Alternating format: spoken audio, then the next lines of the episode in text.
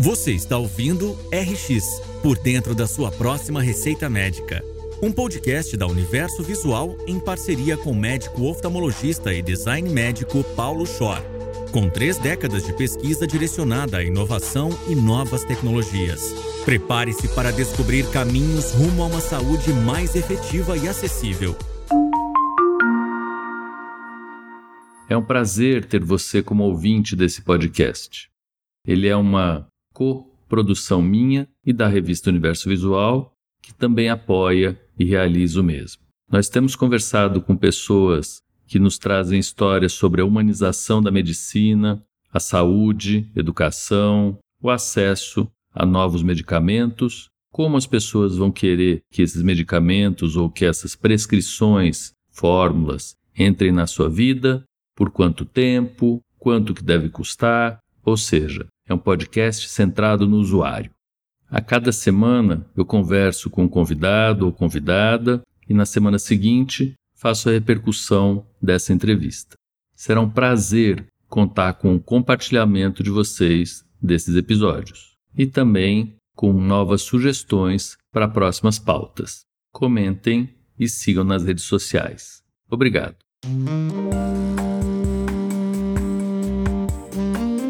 Olá, eu retomo a série de podcasts RX por dentro da sua próxima receita médica, depois de uma pausa dos RX off-label, que foram muito prazerosos de gravar. E vou conversar hoje com o Hugo, que é um amigo de longa data, cuja conversa eu esperei por algum tempo, porque eu sou um fã do Hugo. Hugo Morales é médico, ele se formou na Evangélica do Paraná, depois ele fez residência de infectologia cada vez eu respeito mais. A gente tem uma visão muito mais ampla da medicina e da saúde, passando pelo infecto, na USP. Aí ele passou um tempo em San Antônio, no Texas, trabalhando com fungo. Depois ele fez mestrado na Federal do Paraná. E aí, há pouco tempo, ele passou por Harvard fazendo um programa de liderança, informática e qualidade. E o Hugo é um dos fundadores da Laura, que talvez vocês já tenham ouvido falar. É uma iniciativa, e eu vou sumarizar e fazer ficar simplória, porque a gente tem o Hugo aqui para conversar com a gente sobre isso. De digitalizar e de dar valor aos dados organizados de sistemas, com S mesmo, porque são várias aplicações que a Laura tem, de saúde que acabam melhorando efetivamente a vida da população. E diferente de ideia, a Laura está no mercado há bastante tempo, então tem coisas para falar para a gente de resultados e eu sei que ele está envolvido, e a Laura está envolvida, e as startups sempre ficam envolvidas com rodadas de investimento de interesse dos investidores. Hugo, muito obrigado por estar aqui, prazer em estar falando com você. Oi, Paulo. Primeiro, muito obrigado por eu estar aqui. Eu fico muito honrado e justamente acho que lembrando aqui, acho que faz quase, vamos pensar, uns 15 anos né, que a gente se conhece e eu acho uhum. que sempre admirei a tua carreira, principalmente o modo como você olha para a medicina e agora está muito tangibilizado nesse design médico e toda esse novo conceito que você traz e, e transmite e consegue disseminar. Então, eu estou muito feliz de estar aqui para poder compartilhar e trocar, bater um papo com você e com todo mundo aí no podcast. Muito obrigado, Hugo. Hugo, começando a falar da Laura, eu acho que talvez valha a pena a gente voltar no tempo um tempinho e te perguntar por que, que você se envolveu nisso? Qual que foi o, a faísca inicial da história? Olhando para trás, assim, é, interessante contar a história, né? Parece que ela faz uma sequência lógica quando você olha retrospectivamente, né? Mas no momento, assim, foi uhum. realmente uma sequência de fatos, assim, inusitados. Eu nunca fui um cara da tecnologia, né? Então, quando formei em 2012 da residência da USP, eu voltei para Curitiba. Comecei a trabalhar em alguns hospitais. Trabalhei em hospitais públicos, privados e principalmente na parte de uso racional de antimicrobianos e protocolo de sepsis. E um ponto que você contou da infectologia, eu sempre tive essa percepção. A infectologia te dá a opção de olhar como um todo. Então você tem a possibilidade de olhar o macro, a gestão. Você olha, uh, não é à toa que a gente teve ministro da saúde, né, que é infectologista, né, e agora a gestão cada vez mais se mostra importante mas a infectologia te dá essa possibilidade de olhar para o macro e também para o micro. Então, dentro dos hospitais, eu saía da cadeira de trás de um computador fazendo gestão, olhando relatórios para ver paciente em questão de minutos, né? Então esse shift era muito rápido, eu conseguia ter essas duas percepções. Então quando eu voltei em 2012 para Curitiba, comecei a trabalhar como protocolo de sepse e uso racional de antimicrobianos. E eu percebia que a gente tinha dificuldades de entregar uma, um melhor cuidado nessas duas esferas, tanto do macro quanto do micro. No macro, a gente não conseguia fazer, a gente ainda não consegue, tem um desafio muito grande você agregar esses dados que a gente tem, que hoje eles estão digitalizados, e transformar esses dados em algum conhecimento. Se eu pedisse, por exemplo, um relatório para três pessoas diferentes, ia sair três relatórios diferentes. Eu não tinha percepção, não conseguia entender qual que é a tendência, por exemplo, de uma resistência, um perfil de resistência de, de alguma, alguma bactéria, e também eu não conseguia entender como que a gente estava efetivamente cuidando dos pacientes em piora clínica ou no protocolo de sepsis, porque eu não tinha esses dados agregados, organizados e transformados em conhecimento e inteligência. Ao mesmo tempo, no micro, a gente também percebia uma dificuldade, um desafio muito grande você conseguir identificar aquele paciente efetivamente que está em uma curva de piora clínica. Então, aquele paciente, imagine um sistema que nem um sistema hospitalar, que é um sistema complexo, com muitas coisas acontecendo ao mesmo tempo, muita informação, desencontro, bypass de processos, o paciente que está em piora clínica, ele acaba passando de uma forma silenciosa, e quando se identifica, identifica muito tardiamente. E em 2016, quando eu estava na Associação Paranaense de Controle de Infecção Hospitalar, a gente organizou um simpósio em um dos hospitais que eu trabalhava e continuo trabalhando no Hospital Erasto Gettner. E a gente chamou os hospitais da região do Paraná, assim, me digam o que vocês fazem, qual é a solução que vocês trazem para esses problemas aí, olhando para o protocolo de sepsis, tanto no macro quanto no micro. Um dia muito interessante de troca de experiência e a gente não se limitou a somente pegar experiências dos hospitais, a gente tentou conversar com sistemas também de informática e soluções em tecnologia. E nesse momento tinha um protótipo que estava começando a surgir, que era justamente a ideia da Laura, né? Uhum. E eu convidei o Jaque e o Cris para conversar nesse simpósio, e naquele momento eu percebi que a solução para a gente conseguir efetivamente escalar cuidado, escalar qualidade, escalar segurança do paciente, ela estava centrada na tecnologia. Então, a tecnologia é a única forma, eu acredito, né, verdadeiramente nisso, que a tecnologia é a única forma que a gente consegue levantar a régua e conseguir democratizar, capilarizar e disseminar essa qualidade e segurança do paciente. Então, aquele momento em 2016, quando aquela proposta, aquele protótipo foi apresentado para mim e para o simpósio, eu me apaixonei, daí me conectei com eles e, e, desde então a gente ficou cada vez mais junto, né? E você traz um monte de informação, mas você começa falando uma coisa que eu acho que é fantástica, assim, que toda vez que a gente conta a história de trás para frente, ela fica bonitinha. É. E só quem viveu sabe os tomos que você tomou, né? Não só as pingas que você bebeu. E aí queria pegar um pouquinho disso que você falou do micro versus o macro, porque tem esse conceito agora de saúde global, de One Health, de juntar saúde do meio ambiente, dos animais, de gente, dos sistemas, para que a gente consiga efetivamente ter uma saúde e até violência envolvida em conceito de saúde, aliás, muito envolvida, né? Polícia faz parte do conceito de saúde. E você acha que em algum momento saúde vai sair da mão do médico? Você acha que a gente vai, em alguma hora, ter a chance, e eu acabo fazendo um voto para que isso aconteça, de enxergar mais de longe ainda, você está numa posição que é muito boa e é muito lúcida de não colocar privilégios na frente de fatos. Conheço, Laura, você, do, pelo teu discurso, isso é óbvio, você não está fazendo o discurso de que você precisa fazer alguma coisa para monetizar, para escalar, para vender depois. Teu objetivo é muito claro, é melhorar a saúde das pessoas. Você acha que em algum momento a gente vai olhar isso mais de longe ainda, colocando, sei lá, um biólogo, um epidemiologista, alguém que tem uma visão mais ampla para a gente fugir mesmo dessas corporações, dessa armadilha de vou fazer para minha turma e olhar para que a nossa turma inclui os bichos, inclui rio, sem ser poético, mas sendo realista. Uhum, você uhum. acha? É perfeito o que você traz e a separação foi feita por nós, né? A gente que segmentou, a gente que fragmentou, a gente colocou em silos e corroborando com essa tua fala, um grande desafio, um grande obstáculo para a gente entregar melhor saúde que a gente acredita é que justamente os dados eles estão fragmentados, eles estão em silos. Então, essa visão fragmentada não permite você avançar. E isso eu percebi na prática também como startup, né? O que eu aprendi nesses tempos, nesses cinco, seis anos, é que você precisa ter um foco. E eu quero. Por que, que eu falo isso? A gente tem que olhar para o objetivo final e não ah. defender essas segmentações, né? Então, eu uhum. trago da startup é isso, você tem que ter um foco, ela é um, uma ponta de lança, você tem que ter, o norte. E toda a empresa, ela tem que estar tá alinhada com esse norte. Se eu tenho uhum. silos dentro da empresa, também eu não consigo entregar o melhor resultado. Assim como se eu tenho silos dentro da saúde, eu não consigo entregar o melhor resultado. Dentro da startup, você tem um ambiente que você consegue interagir de uma forma muito mais fluida entre as partes.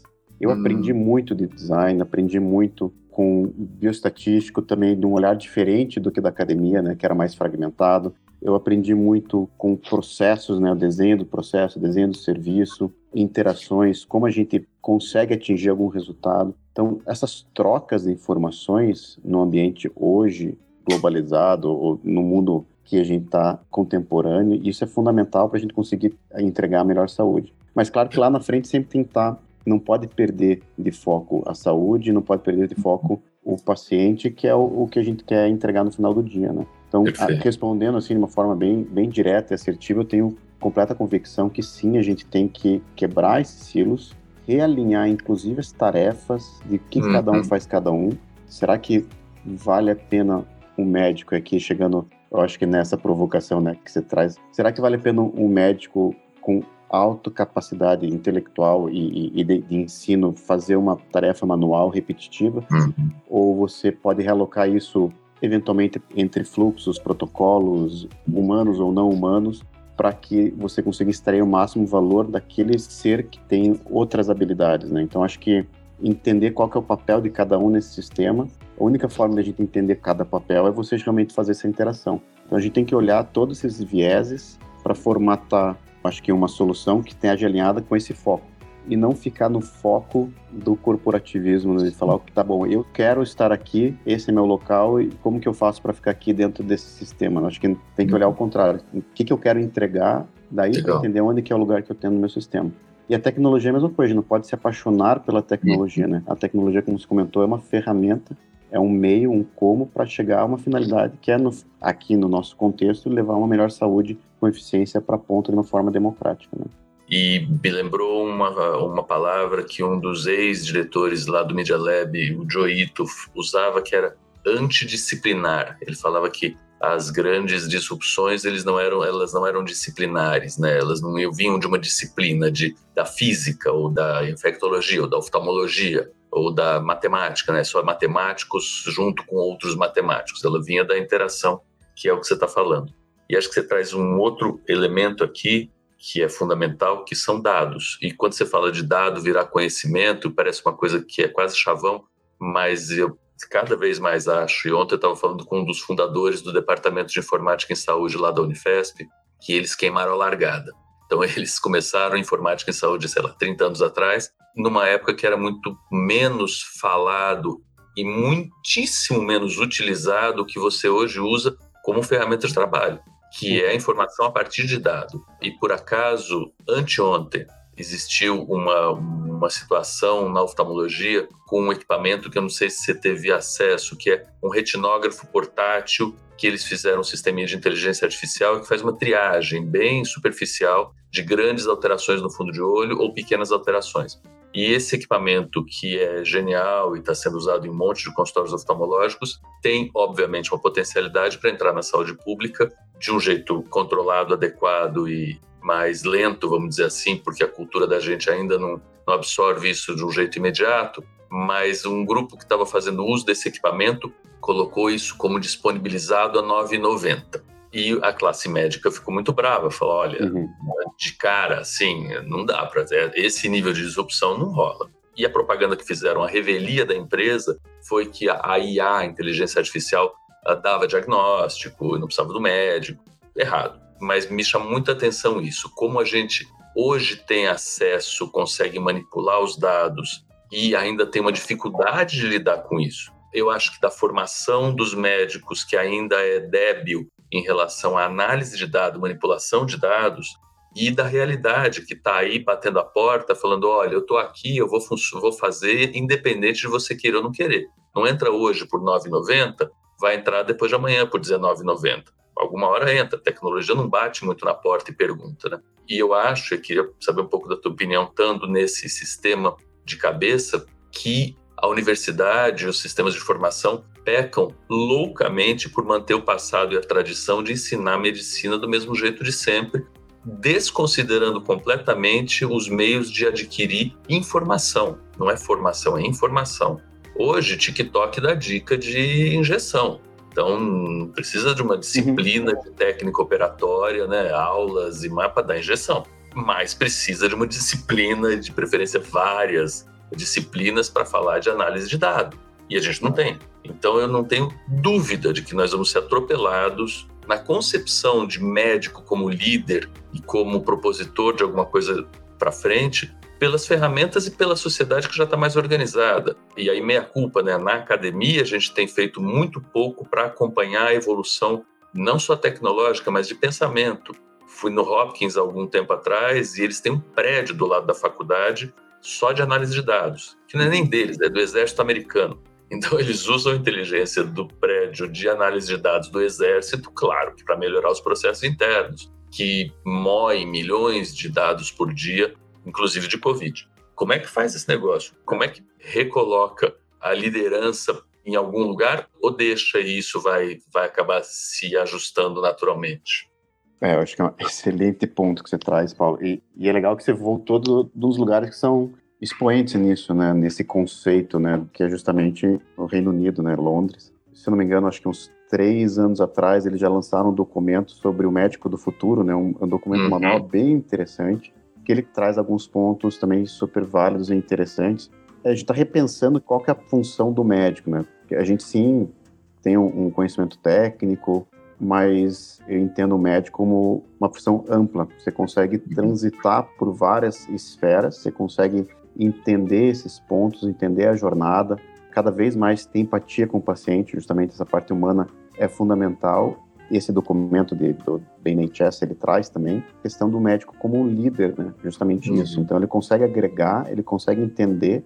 Não precisamos ser os desenvolvedores, não precisamos ser ultra especialista na parte de tecnologia, ultra especialista na parte quem vai fazer o modelo de machine learning mas tem que entender dos conceitos básicos, é isso acho que trazer dentro da faculdade, mas principalmente ser um resolvedor de problemas, né? A gente uhum. tem a capacidade de resolver os problemas e capacidade de ser o líder nessa resolução dos problemas. Então, eu vejo o médico, a categoria médica, muito alinhada com o conceito de líder em resolver os problemas da saúde. Para então. isso, a gente tem que mudar totalmente o modo como a gente ensina a medicina. A é. gente tem que resolver e não uhum. acumular conhecimento, como você falou. Uhum. O conhecimento está aqui, está tudo um repositório maravilhoso que é o YouTube, o TikTok, com pedagogias que ultra avançadas, né? Porque uhum. a hipótese está validada, né? Que você consegue passar uma informação através dessas mídias, mas a resolução do problema, o design médico que você sempre traz também, como desenhar esse processo como resolver, como validar, quais são as KPIs, quais são os que eu quero mostrar de resultado. Isso tudo que eu vejo que é o grande diferencial e o que o médico ele pode ser líder nessa transformação. No Instituto de Medicina, o Institute of Medicine, ele traz uma sugestão de conceito, de framework para você tentar aplicar esses problemas e fazer essas mudanças, né, os ciclos de melhoria, que chama transformar em Learning Health Systems. Uhum. Que não tem nenhuma tradução, até me espanta que não tem uma tradução em português. português. Sistemas que aprendem, sistemas inteligentes, e, e não fica uma, uma tradução tão interessante. Mas o que traz esse Learning Health System é justamente você conseguir ter uma infraestrutura, e essa infraestrutura ela é tecnológica, mas não só de tecnologia, mas também de processos e pessoas, uhum. para que você consiga ter uns ciclos de melhoria. E esse conceito eu estudei bastante nesse último ano, nesse curso que você comentou de uhum. Harvard, e o pessoal da Universidade de Michigan também trouxe bastante uhum. forte isso. E a gente tem algumas parcerias olhando justamente para a implantação na prática de tecnologias como inteligência artificial uhum. sob essa ótica desse conceito. E o que, que, é esse conceito? Então, você tem, vamos imaginar aqui um rio, você tem algumas opções de você transitar e você ir de um rio para o outro. Vamos imaginar que você pode construir barcos e cada barco que você constrói, ele tem um custo X. Então você vai transitar ali 100 vezes, ou 100 pessoas, ou 100 movimentações de um lado para o outro, são 100X. Uhum. Se você construir uma ponte, vai ser muito mais caro no começo, talvez, certamente, né? Mas se você olhar a partir do centésimo ou milésimo, para frente é praticamente zero o custo dessa transição e esse transporte uhum. entre um lado e o outro.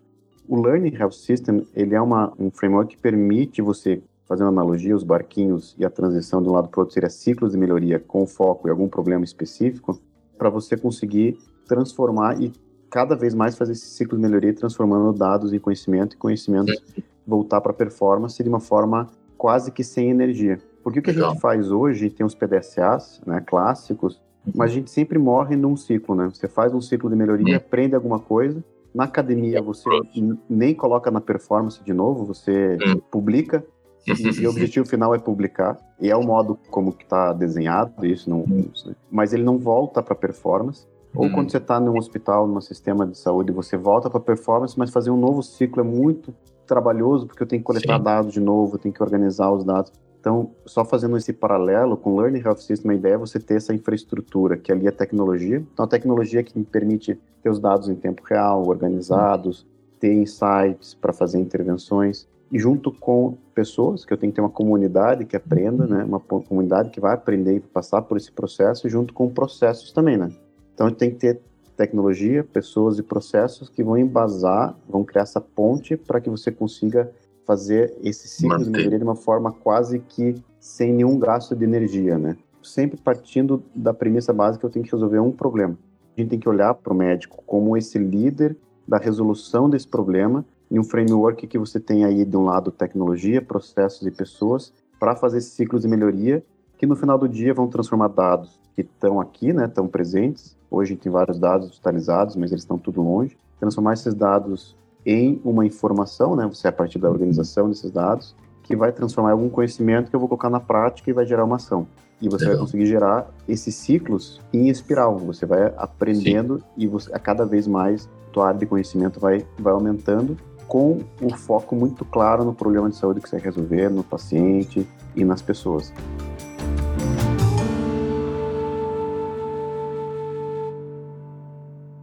é uma delícia ouvir e conversar com gente inteligente, Hugo. E você vai puxando as linhas e vai passando filme na cabeça. Queria entrar um pouquinho na história da Laura. Ela nasce, pelo menos a concepção da junção da tua história de sepse com a história familiar de sepse que a gente tem da Laura. Portanto, tem um pouco de paciente no centro da questão. Ao mesmo tempo, duas coisas que elas obviamente não são excludentes, mas acho que é legal você comentar. A Laura não é um negócio de B2C, quer dizer, não é para o consumidor final direto, né? O paciente não está escrito no site de vocês, está escrito hospital, governo e operadores de saúde. E você fala bastante em democratizar a partir de protocolo. E depois você citou um pouco o NHS também, que tem na minha cabeça como eu falei, não acho que é contraditório, mas acho que é complementar, mas uma necessidade até de explicar para a gente mesmo quando que é personalizado, que você fala de empatia, da necessidade do médico presente no processo, e quando que isso é protocolizável, e até onde o protocolo vai e o que escapa do protocolo, porque no fim fica um pouco daquela pegadinha do discurso assim: ah, mas isso não é protocolo, não dá para fazer protocolo, portanto não vamos fazer protocolo de nada o que acaba sendo a exceção detonando a regra que pode democratizar, que é igual a história que eu falei das fotografias de retina. 90% das, dos exames são normais e dentro dos 10% anormais você tem 9% que o aparelho pega. Pô, e o 1%? Fala, meu, você vai ficar nesse 1% e você vai privar os 99 de ter tido uma chance de falar você é normal e os outros você é anormal, por causa de um você detona os outros mas eu vejo uma dificuldade até de comunicação disso em relação a quem usa tecnologia e dados de modo mais, uh, mais intenso. Que ah, você vai desumanizar, você não vai levar em consideração a minha particularidade. Você não quer falar um pouquinho disso? De, é. Que eu acho que você é tão claro no paciente, no centro do processo, para não deixar desvirtuar, né? Que é o que você está falando. Pra... E, aliás, isso da espiral eu acho que é fantástico, isso que você está dizendo, de não precisar correr de novo. E a história da publicação, by the way, é muito assim, é a ferramenta, né? A gente está trabalhando para a ferramenta. Nós nos apaixonamos no mundo científico pela ferramenta que é a publicação e não necessariamente pelo propósito que é por que, que eu fiz aquela publicação. Isso é muito é, interessante. Isso é realmente porque a gente tá a gente tem uma métrica proposta e para ver como que é importante definir as KPIs e métricas, né? Se definir que a métrica é publicação em revista de alto impacto, não, importa muito o que você vai publicar. Uhum. O importante é você publicar e você conseguir aumentar justamente a notoriedade com essas na revista e etc, né? Claro que revistas de alto impacto têm uma tendência de olhar para temas importantes e, e, significativos, né? Mas se ficar só na publicação, ela perde um pouquinho o motivo pelo qual você começou todo o estudo, né? Uhum. Eu quero, no final do dia, eu quero melhorar o meu contexto, melhorar meu ambiente, eu quero melhorar o cuidado, né? Você também traz vários, várias, várias provocações bem interessantes, né? Quanto à parte do protocolo, né? E isso é muito forte na NHS, né? Com a própria experiência do usuário, né? Você tem Uhum. Claro, não, não é um mundo de maravilhas, né? Você tem reclamações do próprio paciente. Sim. Eu também estava conversando recentemente com um amigo meu que mora em Londres, que a esposa está gestante, e ele fala que o atendimento aqui no Brasil é muito superior justamente nessa questão de carisma, na questão de que, uhum. mas não só isso, mas também porque eu posso fazer exame quando eu quiser, né? Então, Sim. ele desvirtua um pouco o que, que é até conceito de cuidado, né? Que a gente acha que uhum. fazer exames é cuidar, né? Às vezes uhum. não é. Mas a questão do protocolo, se a gente colocar protocolos e comparar com uma via de trânsito, né? Você pode estar tá num chão de barro transitando vai ter uns caras que são muito bons, que vão conseguir andar naquele chão de barro com 4x4, fazer um off-road. Vai ter, você vai conseguir individualizar e vai ter pessoas extremamente capacitadas que vão entregar uma saúde de alta qualidade, e mesmo em situações adversas, né? Mas isso não, não é a regra, isso é a exceção de uhum. algumas pessoas, de alguns profissionais de saúde conseguem entregar. Se você tem uma via extremamente sinalizada, asfaltada, você consegue transitar e a chance de ter de, de acidentes é muito menor. Então, se fizer uma uhum. comparação simplória aqui, né, superficial, entre uma via, um chão de barro esburacado e do outro uma, um asfaltado, sinalizado, sabendo para indicando para onde você tem que ir, você vai ter um gasto de energia muito menor no asfaltado com coisas que você não precisaria se preocupar para focar justamente no que é importante, que é na empatia com o humano. Trazendo isso para a realidade, você ter um protocolo e ter padrões de cuidado faz com que 90% das vezes eu consiga não me preocupar com problemas e com fluxos uhum. que hoje a gente se preocupa e faz retrabalho, várias prescrições equivocadas, não sei o quê. Você não se preocupa com essa parte mais, digamos, burocrática, logística, uhum. para se preocupar com o paciente. Então, Legal. a pergunta é: esses 10% que foram triados, o que, que, a gente vai fazer com esses pacientes? Uhum. Então, e o Estado e, e, a posição de fala do médico nesse desenho é saber, ok, com a ferramenta tecnologia eu vou conseguir capilarizar, eu vou conseguir democratizar o acesso e o diagnóstico de retinopatia diabética, por exemplo. Uhum. Mas eu tenho tanto retinólogo assim para dar conta da vazão uhum. dos uhum. porque eu tenho 20% de pacientes diabéticos no Brasil. E imagina a quantidade de pacientes que eu vou descobrir que tem retinopatia diabética para uhum. onde que eles vão? Isso é ser humanizado. Você dá uma, uhum. um atendimento, uma jornada completa para o paciente, Sim. não se preocupando com questões logísticas e, e assim, eu digo, micro, né? problemas né? do micro, para você uhum. conseguir ter uma interação com o paciente melhor e conseguir atender o paciente de uma forma melhor, né? A tecnologia, ao contrário, se a gente quiser se apaixonar pela tecnologia, ela fica desumanizada, com certeza. Sim. Mas se a gente se apaixonar pela saúde, e uhum. usar a tecnologia como meio, eh, como ferramenta, você transforma ela muito mais humanizada, porque você aumenta até o ponto de contato para aquele paciente que precisa efetivamente, né? Ponta claro, e eu acho que essa é uma explicação fundamental para a gente mesmo, né? Para a classe médica que fica meio desesperada, você substituído, não você substituído, você vai ser substituído no que você não é necessário, né? Que você, é, onde você é necessário, você é mais necessário ainda, né? E, Exatamente.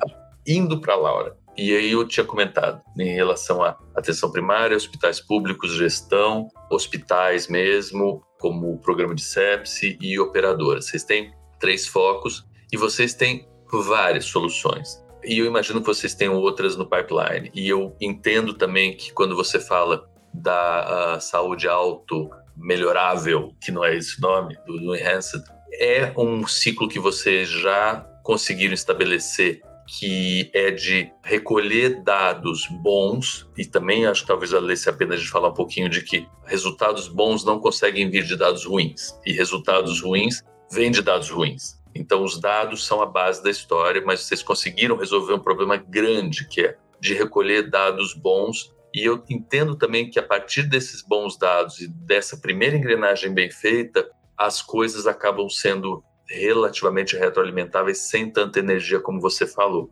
Esses focos que vocês escolheram, primeiro, acho que talvez valha a pena comentar um pouquinho disso aí do dado ruim e resultado bom, né? Tem muito isso. Ah, vou fazer uma análise de dados, eu tenho uma startup que vai resolver queda de paciente em hospital. Como? Ah, filmando os pacientes na cama, ver como é que se eles caem. No... Você tem câmera, é padronizado, vai, todo mundo vai filmar, você não, não tem nada disso, mas a ideia é ótima. Uhum. O dado é complicado de ter. Tá na cadeira de quem briga com dados o tempo todo, né? E não deixa isso escapar da mão. E se esses três focos eles foram vindo conforme foram aparecendo as possibilidades de aplicação? Ou vocês meio que olharam para isso e falaram: olha, se a gente pegar essas três áreas, a gente dá conta da saúde meio que de modo geral?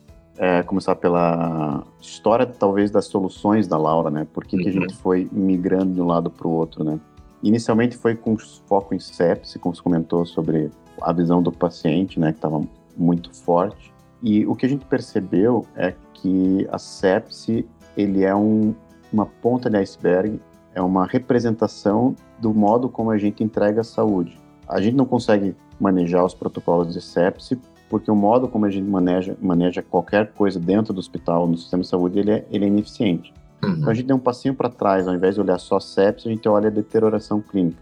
E a gente uhum. montou um sistema que resolve principalmente três obstáculos que, ao nosso ver, são os obstáculos mais importantes que é você não ter os dados agregados na palma da mão, você não tem dados em tempo real, ele está longe do tomador de ação. Então, um ponto, a gente tem dados digitalizados, mas por toda a característica do próprio prontuário eletrônico, eles estão longe, eles estão separados, divididos em silos, né, como a gente estava comentando. Sim. Especificamente aqui para deterioração clínica, para preditores de, de morte, a gente usa cores que foram desenvolvidos na década de 90, com algumas modificações, mas eles foram desenvolvidos na década de 90 com o racional de que eu tenho que fazer uma decisão à beira do leito. Logo, eu tenho que ter três, quatro, cinco variáveis, né? Uhum. Eu não uhum. consigo ter muito mais variáveis porque isso seria inviável na prática.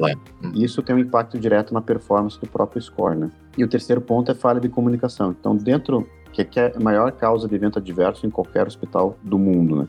Então, olhando para casos de dentro do hospital, a gente primeiro, o primeira pivotagem, seu primeiro aumento de escopo foi quando a gente olhou para sepse, ao invés de olhar para sepse, vamos olhar então para deterioração clínica, tá. que é uma piora clínica do paciente. Grande parte é por sepse, mas o que, que a gente quer fazer? A gente quer criar esse sistema que proteja o paciente, que consiga conectar as informações, entregar em, em tempo real para a equipe assistencial, para o enfermeiro, para o médico, utilizando uma machine learning para predição de desfecho dos pacientes né, dentro do, do hospital, para identificar esse paciente melhor que os scores atuais, uhum. que eu comentei, né, de ter poucas variáveis, e comunicar de uma forma efetiva. Então, são esses três pilares.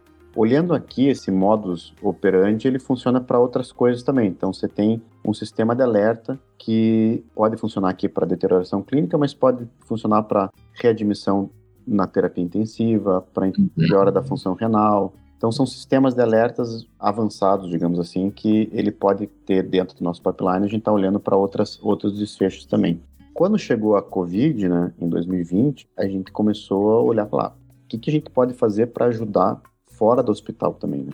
Então a gente sabe que o grande problema vai ser intra-hospitalar, mas uma vez que o paciente entra, tem pontos de melhoria, mas já tem esse sistema que a gente desenvolveu, como que a gente pode fazer para fora? E a grande demanda lá em, em março, né, 2020, era justamente você ter um, o grande foco é que você ia ter uma demanda gigantesca Sim. que não é conseguir dar conta de atender fisicamente, presencialmente. Então a gente desenvolveu a solução para fora do hospital, né? Para dentro do hospital, Laura Inteligência Clínica, para fora chama Laura Care. Então são duas plataformas que têm características diferentes, mas o foco é sempre para na solução de problemas. E para fora começou a interagir um pouco mais com o paciente, não uhum. diretamente no B2C, mas daí seria o B2B2C, né? Então você oferece para operadoras e para municípios e você faz uma, uma organização da fila do pronto atendimento, por exemplo. Uhum. E essa mesma solução, olhando aqui para escopo e de pipeline, a gente olha para doenças crônicas, como hipertensão, diabetes, para automatizar uhum. esses protocolos. Então, são acompanhamentos digitais que você consegue escalar o sistema de saúde, ao invés de ficar ligando todo mês para os pacientes, você consegue interagir com a ferramenta. E esses dois produtos aí da linha de frente, eles têm uma proposta de valor em si, né, de resolução, mas eles também trazem para dentro de casa e organizam esses dados. Então, eles são os tradutores dos dados sujos, uhum. né? O garbage que está aí, né? A gente transforma o, o, lixo de dados em organizado. Uhum. E a gente tem uma ferramenta que a gente desenvolveu interna, tecnologia, que faz justamente essa tradução, colocando em protocolos internacionais de interoperabilidade HL7 Fire, né? Então, tem um grande, uma grande muralha, né? E o que entra efetivamente para o nosso banco de dados, ele já entra com formato interoperável, uhum. uh, justamente para a gente conseguir analisar esses dados, né? O conceito é esse, a gente começou olhando para o hospital, expandiu um pouco para sepsis, expandiu um pouco para deterioração clínica, e daí talvez para outros sistemas de alertas, para fora do hospital, uma relação com o paciente na organização de fila de pronto-socorro inicialmente, uhum. Mas depois para um acompanhamento mais horizontal de pacientes com hipertensão e diabetes também, por exemplo. E a gente percebeu que a grande dificuldade nossa também de, de entregar analíticas é que os dados, eles, cada um organizado de um jeito diferente. Então a gente precisou investir bastante tempo e energia nessa tradução para interoperável, né, que a gente está no processo de falar tudo HL7 Fire, para daí sim a gente conseguir agregar a nossa base de dados. Hoje a gente tem mais de 12 milhões de, de, de, atendimentos médicos nessa base de dados, ao redor de 5 milhões de pacientes. E daí, uma vez organizado isso, a ideia é que agora consiga ter um tempo para colher esses frutos, né? Então, uhum. é todo o processo de criação de um, de um terreno fértil para começar agora a sair algumas plantinhas germinarem. Hugo, eu não vou tomar mais teu tempo. Acho que a gente podia de verdade ficar conversando um monte, porque é a história do puxa uma pena, sai o avestruz. Você tem uma joia na mão, vocês sabem disso, para fazer inúmeras propostas para o sistema de saúde, para operadoras, para hospitais, para paciente. Como falei, vocês têm já, e aí vale a pena uma visita ao site da Laura, muitos indicadores dizendo de economia de dinheiro, de salva-vidas, quantas vidas vocês salvam por dia. Isso é um mérito óbvio da equipe que se desdobrou, lógico que bateu escanteio e cabeceou ao mesmo tempo, porque a princípio seria meio óbvio falar, ó, a ideia é ótima, vamos fazer a base de dados. Na hora que escalar, daqui a cinco anos, vocês começam a tirar os resultados. Mas claro que os investidores e vocês mesmos precisariam já ter resultado para poder ter mais investimento uhum. e vocês manterem vivos. Então vocês fizeram as duas coisas. Vocês já monetizaram, já estão mostrando resultados e tem uma joia na mão que vai aí sim dar um resultado que a gente espera muito que seja transversal em relação ao sistema de saúde como um todo. Com o sistema de saúde entendendo como vocês fizeram, como limpar os dados, como recolher, o que é bom, o que não é bom, como organiza, quem organiza. Tua fala de tirar do médico o único protagonismo e fazer com que a equipe efetivamente trabalhe de modo mais homogêneo e horizontal. Né? Não adianta fazer uma coisa vertical de que eu mando, você obedece, porque se mantém durante três dias e depois as pessoas começam a brigar umas com as outras. Não adianta, o sistema perde com isso. Mas eu acho que a gente meio fica por aqui. Vou te deixar, obviamente, as últimas palavras, mas já vou te agradecer um monte. Eu acho que vai ser uma delícia quem conseguir ouvir e reouvir essa conversa. Tem um monte de coisas subjacentes que a gente falou e pensou, e eu acho que está transpirando nessa conversa e que vai ter com certeza uma repercussão. Eu vou querer repetir ela daqui a algum tempo, que você vai ter outras histórias para contar. Então já te agradeço muito, muito, muito a disponibilidade e tuas palavras. Eu que agradeço. Realmente é uma, de novo, né, uma honra estar aqui, uma honra conseguir trocar essas experiências e escutar a tua visão, né? Até, Paulo, a tua visão é muito boa sobre a saúde. Acho que é isso que a gente precisa ter. E eu vejo isso na, na juventude, né? Nos, os, os meninos que estão se formando ou começando, eles já têm esse olhar um pouco mais amplo, né? O que a gente tem que fazer efetivamente, a faculdade tem que se ajustar, acho que a universidade tem que se, se ajustar, a academia tem que se ajustar. E eu retomo, acho que é o ponto mais importante é que a gente tem uma finalidade, um foco, que é resolver um problema da eficiência em saúde, né? Qualquer coisa que for fazer, a primeira pergunta tem que saber qual o problema que eu quero resolver. Entendo esse problema claro na tua cabeça qual que é o meu objetivo, né? O que, que eu vou fazer? Se eu vou resolver com um Google Sheet, né, com um Google Docs ou com uma tecnologia de alta performance, machine learning, isso são ferramentas que estão aí. O importante é ter sempre esse problema na cabeça. Trazendo nesse olhar, eu gosto bastante de mitologia grega, né? E uma comparação que eu gosto de trazer bastante é justamente a figura do centauro, né? O centauro é uma figura geralmente relacionada com o bem, né? Você tem a, hum. na medicina tem o Quiron, que é o grande professor aí de Hércules, né, que é o, o médico também, né? E se pegar outra figura mitológica que também é metade metade é o Minotauro. E uhum. o Minotauro, ele é uma besta, né? Ele é uhum. é uma, uma fera, ele é um monstro. E a grande diferença entre eles é como está organizado o homem uhum. e a besta, né? Uhum. Então, se você tem a, a, figura do centauro que potencializa um coração e uma mente humana, acho que daí a gente tem uhum. sucesso. Se a gente tem ao uhum. contrário, um corpo humano com uma cabeça de besta, né, uma cabeça de animal, daí não vai funcionar. Então, essa analogia com tecnologia, eu acho que faz todo sentido, né? A gente tem que usar a tecnologia para alavancar o que a gente quer fazer, né? E sempre deixando o paciente e o profissional de saúde no loop, né? Dentro no centro. Né? Uhum. Né? Se você colocar a tecnologia no centro, a gente vai errar o foco. Obrigado, Hugo. Até mais.